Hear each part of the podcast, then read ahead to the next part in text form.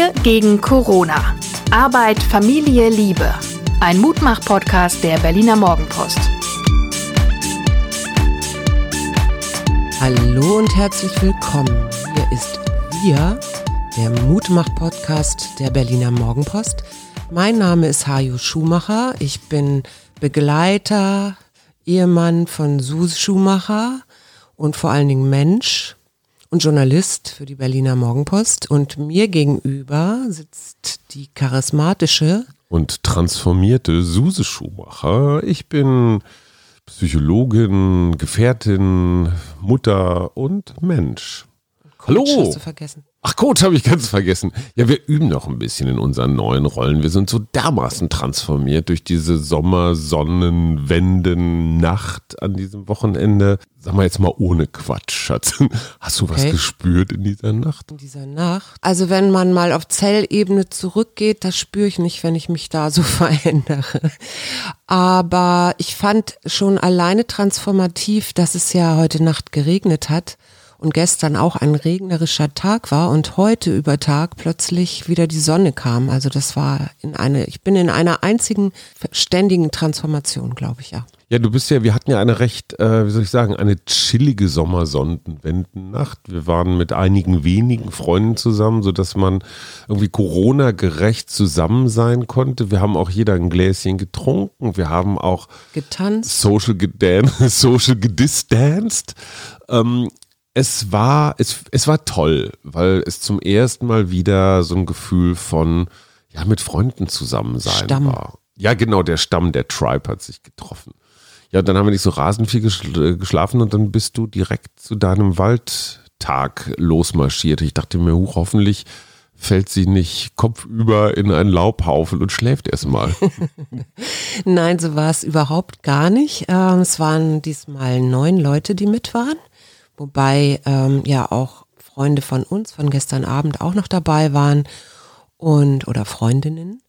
Und es war so eine ganz, ganz runde Sa Sache. Und ich, manchmal ist es ja auch ganz schön, wenn man nicht so ganz ähm, wach ist, äh, weil dann so Sachen, ich, ich lasse mich dann immer so, ähm, wie sagt man, so an, antriggern oder ja, also so, das ist ja, der Wald ist ja etwas sehr, sehr Sinnliches. Du gehst ja, das mache ich ja auch die ganze Zeit, wir machen ja so verschiedene Wahrnehmungsschulungen, wenn du so willst.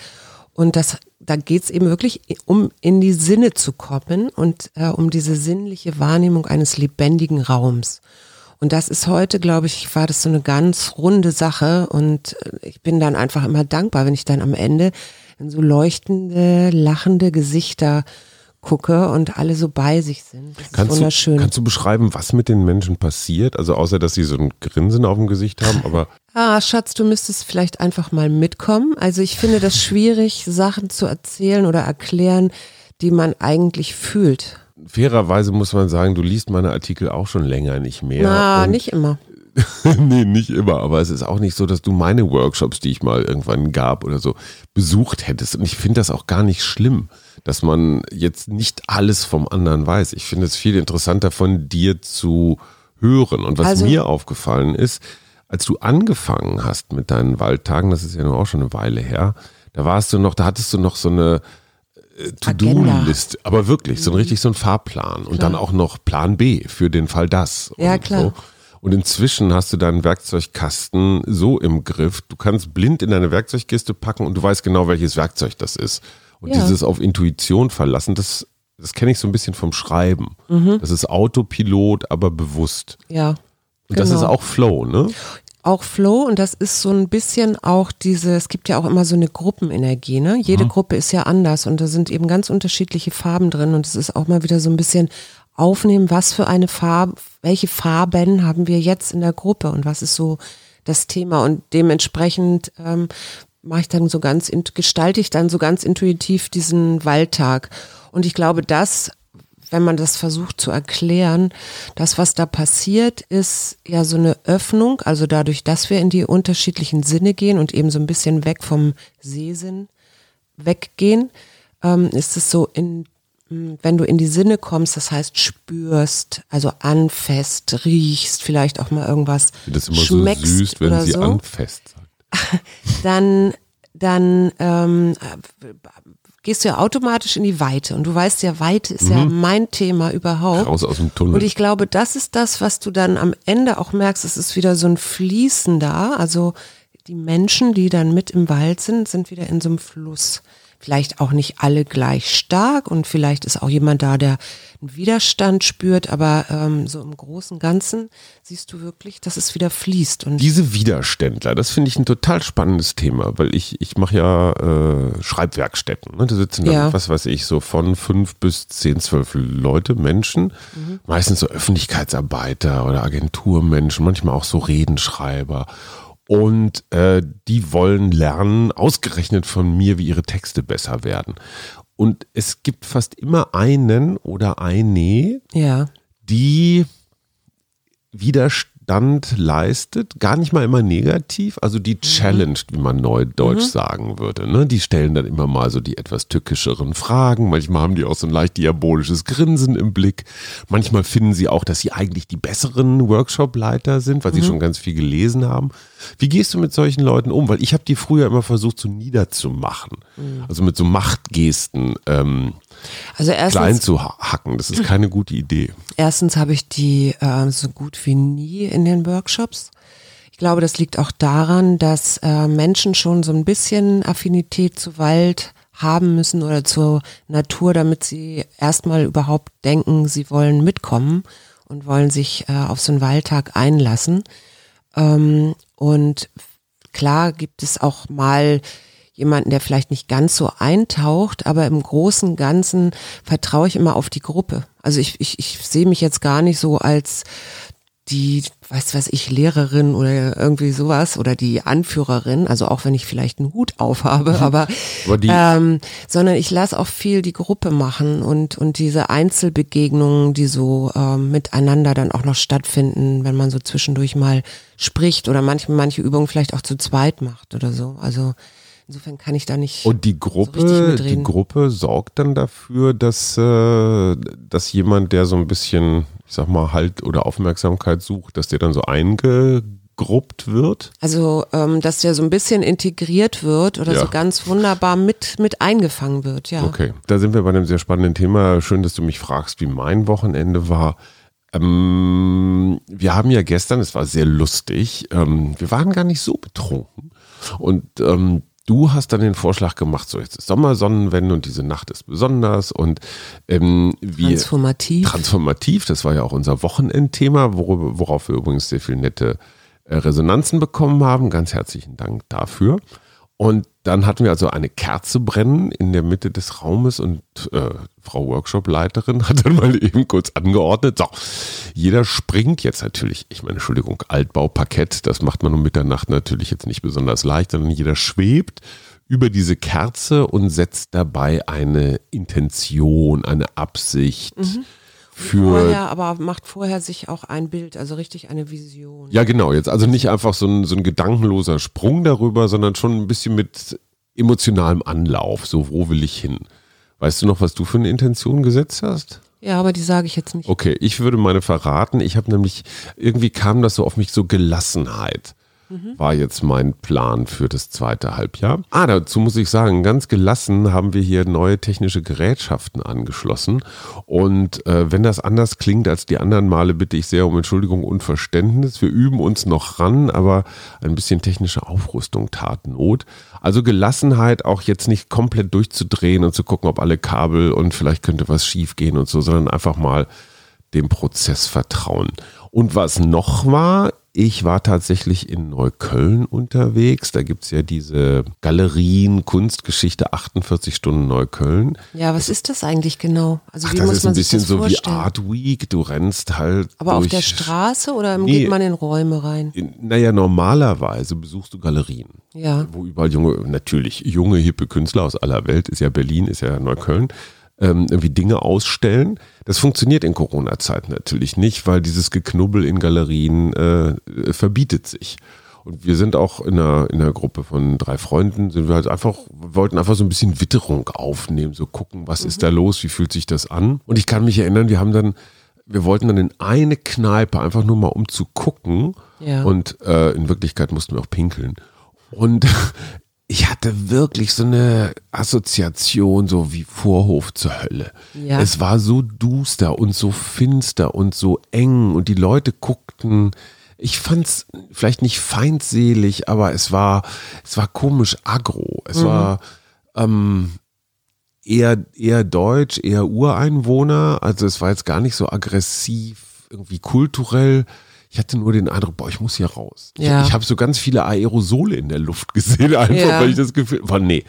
Also das ist wirklich irre, wie auf einmal Nähe, menschliche Nähe, sich fast schmerzhaft anfühlt, wenn dir Leute, die du nicht kennst, so dicht auf die Pelle rücken. Mhm. Ja. Und deine Freundin äh, hat das ja auch erzählt. Ne? Die war ja auch Freitagabend irgendwie unterwegs und ist ja auch irgendwo geflohen. Ja. Ja, ja. Das ist interessant. Ne? Es gibt zwei Leute, zwei Sorten von Menschen. Die einen, die, die wieder knubbeln wollen und die anderen, die dann abhauen. Wenn du so mal in die Zeitung jetzt guckst äh, von diesem Wochenende, da ist ja, auf jeden Fall haben wir wieder steigende Fallzahlen. Ja, aber so, dass man, also die Ampel ist noch Ja, nicht aber so wenn du so ein auf Rot. Unternehmen hast, Wir reden jetzt von Berlin oder wir reden von Nö, wir Tönnies? reden von, ja, wir reden jetzt doch eher von deutschlandweit, aber wenn du dann so ein Unternehmen hast, wo über 1300 und wo Mitarbeiter die Bundeswehr positiv, einrückt, um Tests zu machen, ja. positiv getestet und dann hast du auf der anderen Seite Politiker, die ohne Maske reisen, fliegen und so weiter. Aber jetzt mal, jetzt mal ohne Quatsch. Wenn du 1300 Mitarbeiter positiv hast, das ist ja mehr Superspreader geht ja nicht. Ne? Nee. Die haben ja von den ersten paar, also gut 1000, die sie getestet haben, waren 800 positiv. Also praktisch jeder Schuss ein Treffer. ich dachte, die sind inzwischen, das sind inzwischen Ja, sind noch mehr. 1300 Ja, ja, klar. Aber ganz am Anfang hatten sie Ach so, irgendwie ja, 80 ja, ja. Prozent positive Tests. Deswegen haben sie auch gesagt, so jetzt ganze Firma durchtesten. Das heißt natürlich auch ganzen Angehörigen durchtesten. Das heißt am Ende auch die ganzen Schulen ja, und durchtesten. was ist mit denen, die jetzt schon abgehauen sind, also was weiß ich, wieder nach Hause gefahren Du, sind? wir wissen aus Ischgl, was dann passiert. Die verteilen das einfach überall in der Welt, wo sie jetzt gerade hinfahren. Aber trotzdem, ob diese Ansteckung bei so vielen Mitarbeitern tatsächlich wirklich über Aerosole oder, also ich sag mal, direkten Kontakt, Face-to-Face-Kontakt funktioniert, oder gibt es wirklich diese, ich finde ja diese äh, Glaswaschwasser-Theorie sehr interessant. Ja. Weil gerade in der Kneipe werden ja Gläser, so Biergläser, so einmal ausgeleert und dann mit diesen Bürsten so tschuk, tschuk, tschuk. Und dann kommen sie einmal in so ein Spülbad, wo so ganz gemächlich so ein Ablauf ist und ein Tropfen Spüli vor anderthalb Jahren mal reingetan wurde. Lauwarm, Viren verbreiten sich. Also ist es vielleicht dann doch irgendwo die Küche oder die Hygiene oder die Kantine. Weißt du, auch weil das in Altenheimen und denk mir aber, es muss doch einen Herd geben, wo alle sich begegnen. Aber gut. Ja, wir werden das hoffentlich Wir irgendwann das- von wir der Wissenschaft hören, was da jetzt genau, also es gab ja auch schon Spülwasser, äh, Toiletten. Äh, äh, merkwürdig, ne? Ja. Aber es sind noch, es sind noch Informationen zu heben. Aber wieder bestätigt sich dieses, dieses ungeschriebene Corona-Gesetz dort, wo die Seuche ausbricht, ist irgendwas offenbar liegt im Argen. Ja, Oder? ja. Also entweder die Leute leben zu dicht aufeinander, wie in den Seniorenheimen zum Beispiel, oder es wird sich nicht Ja, gekümmert bei Schlachthöfen, ne? Familienfeiern oder ja genau, oder in Kneipen oder eben Schlachthöfe, wo tatsächlich diesen Leihverträgen, die in anderen Branchen schon ganz lange verboten sind, äh, die, die Rumänen sind es, glaube ich, häufig, Ukrainer, also Osteuropäer ausgebeutet werden. Und da kommt jetzt die unmoralische Frage des Tages Ja. wenn wir für fünf Euro die Stunde arbeiten sollten, würden wir sagen Ausbeutung und würden das Unternehmen ähm, sofort anzeigen. Ein Rumäne, äh, der vielleicht in seiner Heimat überhaupt keinen Job findet, für den sind fünf Euro die Stunde vergleichsweise viel Geld. Wenn der im Akkord da irgendwie die Schweinehälften zerteilt, dann kommt der mit äh, vielleicht 2000 Euro im Monat nach Hause. Das ist ein fürstliches Gehalt. Ja.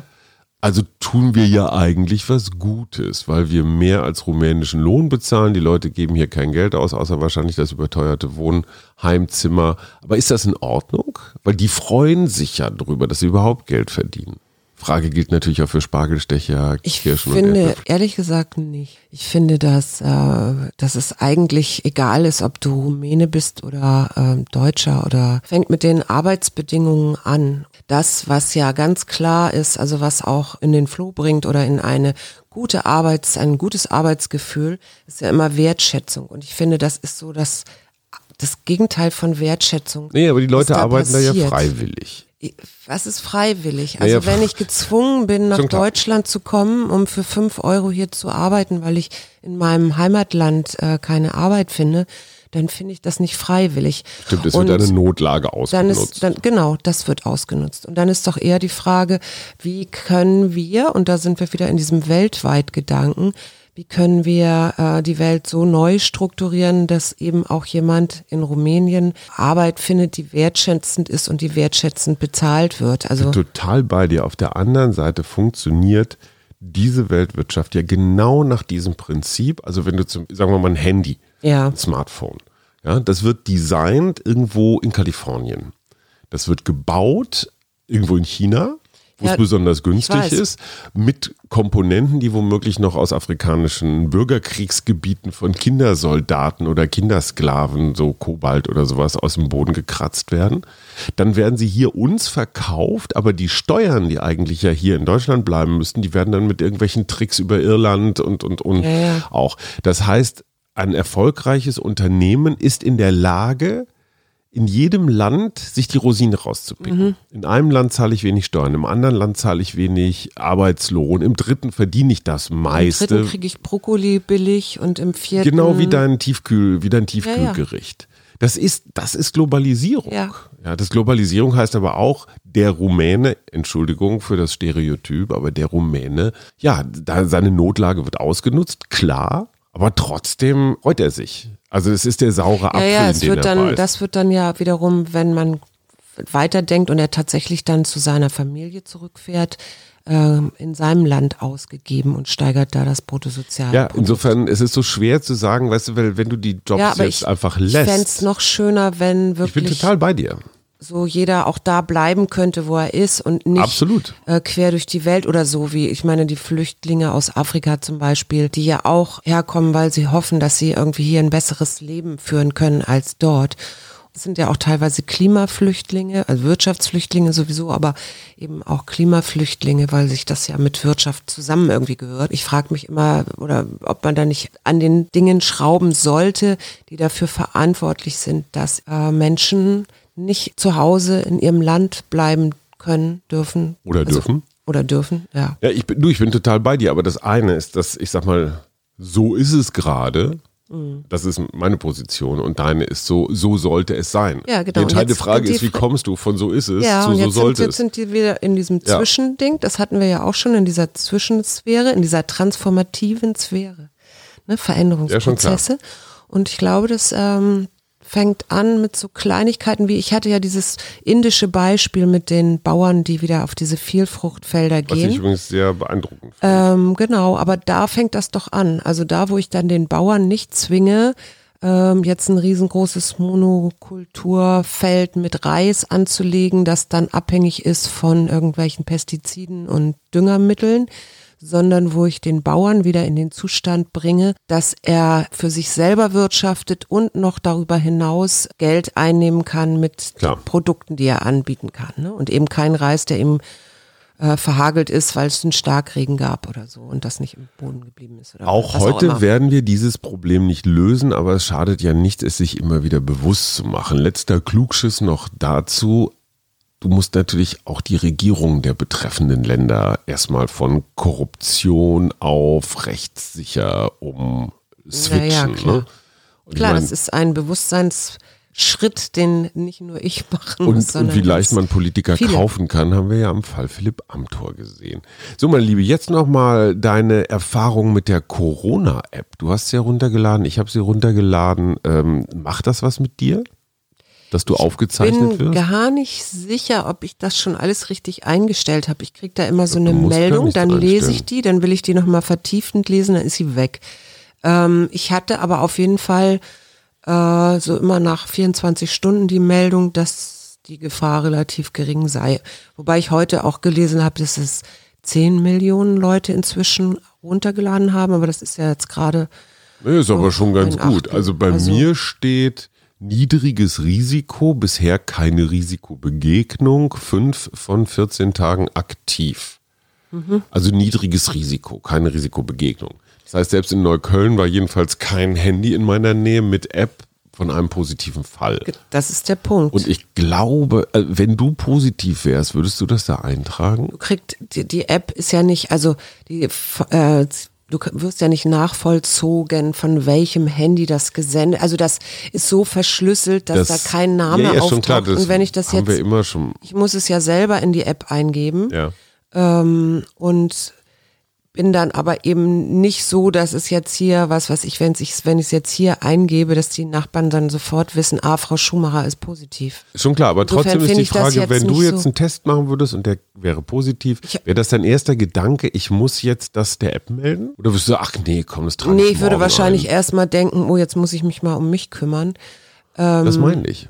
Also ob man das dann nicht so ein bisschen so, auch so vergisst Ja, kommt drauf an, du wirst ja wahrscheinlich dann, du kriegst, das wird ja dem Gesundheitsamt gemeldet, wenn du positiv getestet bist. Vielleicht gibt's ja dann auch von dort den Hinweis, äh, bitte melden sie sich. melden Sie sich oder Das ist eine interessante das, Frage. Also Aber das ist das- ein, ja, das ist wirklich Wenn das jemand das weiß, raus. gibt es Erfahrungen mit Corona-App, also mit Positivmeldungen. Sag mal, wir sind bei Filmschauspielern mit dem Buchstaben L, oder? Kann das sein? Ja, Leonardo DiCaprio, Okay, Lars Eidinger nicht schlecht. und Ich, Liam Neeson.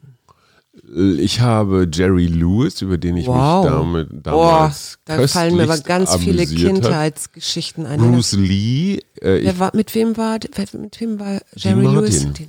Dean Martin. Oh, das ja, war ein also, unglaubliches Paar. haben wir uns kaputt gelacht. Aber das sind nicht Oscar und Nein, nein, nein, das ist Männerwirtschaft Walter war das Matthau. Nein, nein, nicht, ne? Männerwirtschaft war noch besser. Ah ja, Ja. anders. Da Okay. konnte man schon sehen, was der alte weiße Mann alles anrichtet. Gibt's Filme Oh, ist dir das überhaupt, hast du das gelesen, dass bei diesem Wahlkampfauftakt von Trump irgendwelche Reihen leer blieben? Vor allem Er der Hammer war, es habe, es habe 400.000 Anmeldungen gegeben, hatte irgend so ein Wahlkampf-Heini von Trump erzählt. Behauptet? behauptet. Ja, äh, absurd.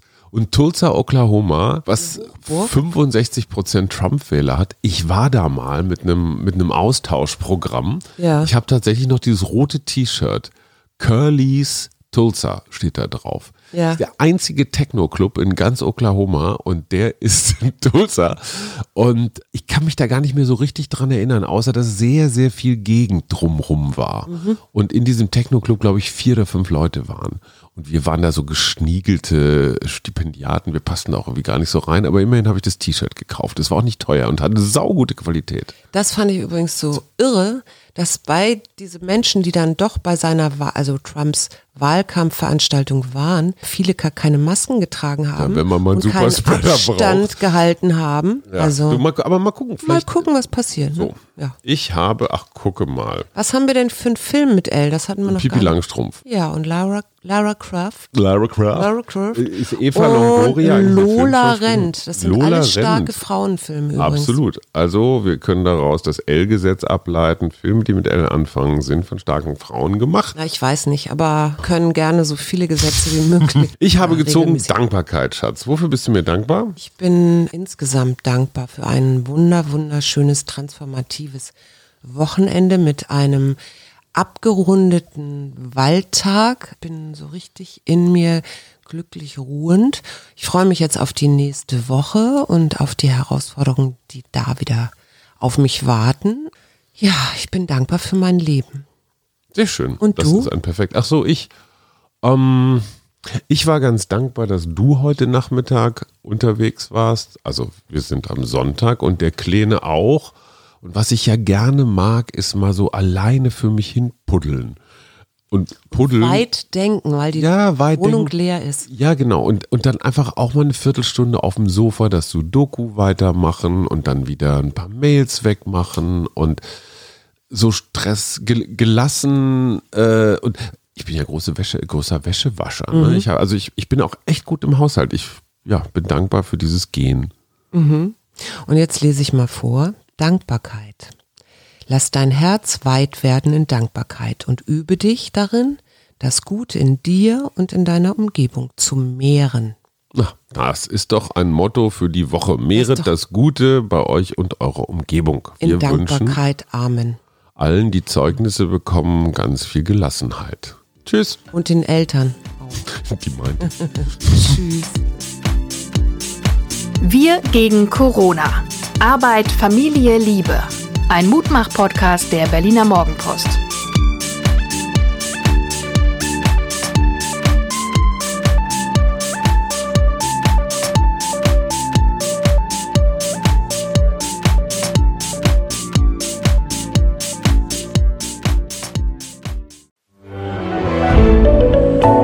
Podcast von Funke.